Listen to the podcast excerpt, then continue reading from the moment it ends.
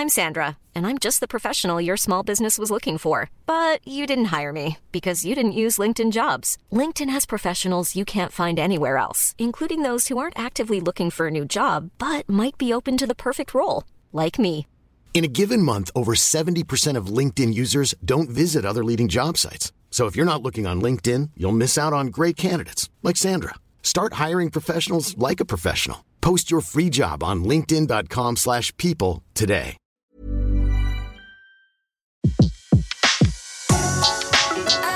Le meilleur de séances radio est maintenant sur We Love Cinéma. Le pavé dans la toile. César Monterol crève l'écran. Chaque mardi à 18h sur Séance Radio. L'autre jour, je me trouvais chez moi et croyez-le ou non, je n'avais rien d'autre à faire pour tuer le temps que de me lancer un film. Je n'avais pas vraiment envie de réfléchir, j'ai donc laissé Cronenberg de côté et opté pour un film que je connaissais par cœur mais que je n'avais pas vu depuis longtemps, La plage de Danny Boyle. D'une, parce que je voulais me refaire un film avec DiCaprio jeune et de deux, parce que je voulais me refaire un film avec Virginie Ledoyen. Bref, je me cale tranquillement et je me rends compte que j'ai toujours autant de plaisir à regarder cette scène mythique quand Léo débarque sur la plage en question avec Porcelaine de Moby en fond. Moby à la baguette de la musique d'un film, c'est quand même une super idée, sauf qu'en fait non, puisque c'est pas lui, la musique originale du film, elle est signée par un certain Angelo Badalamenti, un compositeur américain ma foi fort sympathique et talentueux, puisqu'il a beaucoup travaillé avec David Lynch et qu'il a signé la musique de la série TV Twin Peaks, dont Moby s'était d'ailleurs servi pour un de ses plus grands tubes, Go. En fait, ici, Badalamenti n'a composé qu'une seule chanson du film, Beached, interprétée par Orbital. Et là me vient une question, ou plutôt deux. Pourquoi dit-on que Badalamenti est à l'origine de la bande originale de ce film, alors qu'il a signé une track sur 15 Et pourquoi appelle-t-on ça une bande originale du coup? Car oui, la musique de film, c'est un micmac sans nom où il est difficile de comprendre qui fait quoi. Je me propose donc aujourd'hui de vous servir de guide. Bienvenue dans un monde bordélique où l'anglicisme est roi. Donc commençons par le commencement, c'est-à-dire par ce qu'on appelle en anglais le film score ou si vous préférez le film score. Ce sont en fait des morceaux composés spécifiquement pour le film, 100% instrumentaux et dont le but est d'accompagner les différentes scènes. Ce terme englobe également ce qu'on appelle le thème d'un film, c'est-à-dire sa signature, comme par exemple ça. Ou ça. Ceci étant dit, c'est là que ça se corse. Les chansons qui composent le film, qui sont de vraies chansons dans la structure, qui ne sont pas là pour simplement accompagner, ne sont pas considérées comme faisant partie du film score. Par exemple, My Heart Will Go On, interprétée par Céline Dion à la fin de Titanic, a beau avoir été écrite par le compositeur du film, James Horner, elle n'est pas considérée comme faisant partie du film score. Par contre, elle fait partie du soundtrack. Vous voyez, c'est le bordel. Le soundtrack, justement. Le soundtrack englobe tous les sons du film, même ceux dits techniques, type euh, bruitage, ainsi que le film score. Par exemple, le cri de Wilhelm, dont on a déjà parlé, en fait partie. Il y a là plusieurs cas. On peut payer quelqu'un pour qu'il compose la musique de son film et ou en payer un autre dont le boulot sera de choisir dans des musiques déjà existantes. Le problème, c'est qu'il n'y a pas de différenciation entre ces deux procédés. L'album que vous achèterez est officiellement désigné comme bande originale, que la musique soit composée ou sous licence.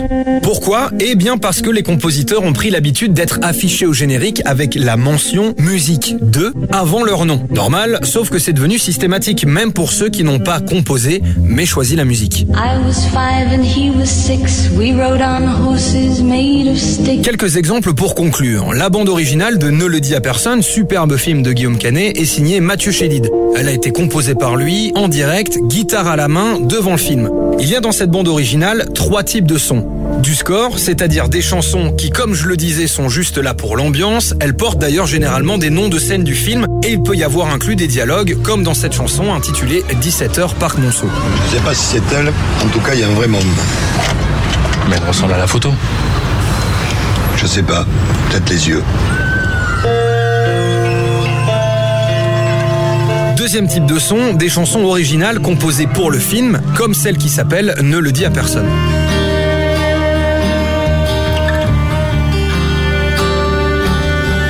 Et enfin, vous retrouvez dans cet album des chansons existantes comme Lilac Wine de Jeff Buckley.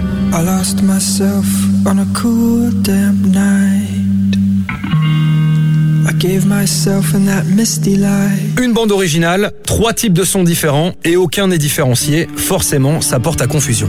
Mais rassurez-vous, il y a quand même des productions qui décident de faire la différence. La bande originale de Matrix, par exemple. Ils ont d'abord sorti une compilation des chansons que l'on retrouve dans le film et qui ont été choisies. Puis ils ont sorti un autre album contenant le score. Et comme ça, c'est facile. Bref, je pourrais en parler mille ans tellement j'aime la musique de film, de Scott Pilgrim versus The World à celle de Superbad. Les films sont souvent d'excellents prétextes à d'excellentes chansons. Et finalement, que ça soit du film score, de l'OST, du soundtrack ou quoi que ce soit, c'est bien ce qui compte. C'était Le pavé dans la toile, une autre vision du cinéma. Sur Séance Radio, par BNP Paribas. Retrouvez l'ensemble des contenus séances radio proposés par We Love Cinéma sur tous vos agrégateurs de podcasts.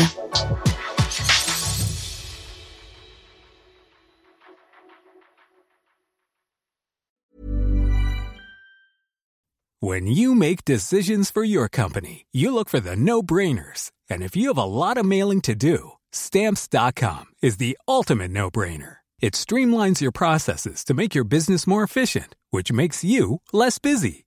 Mail checks, invoices, legal documents, and everything you need to keep your business running with stamps.com.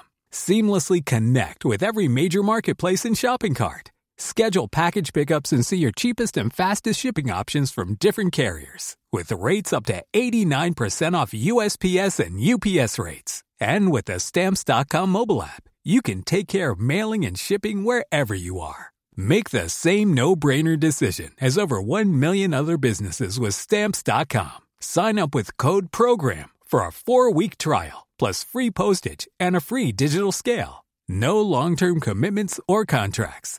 That's stamps.com. Code program.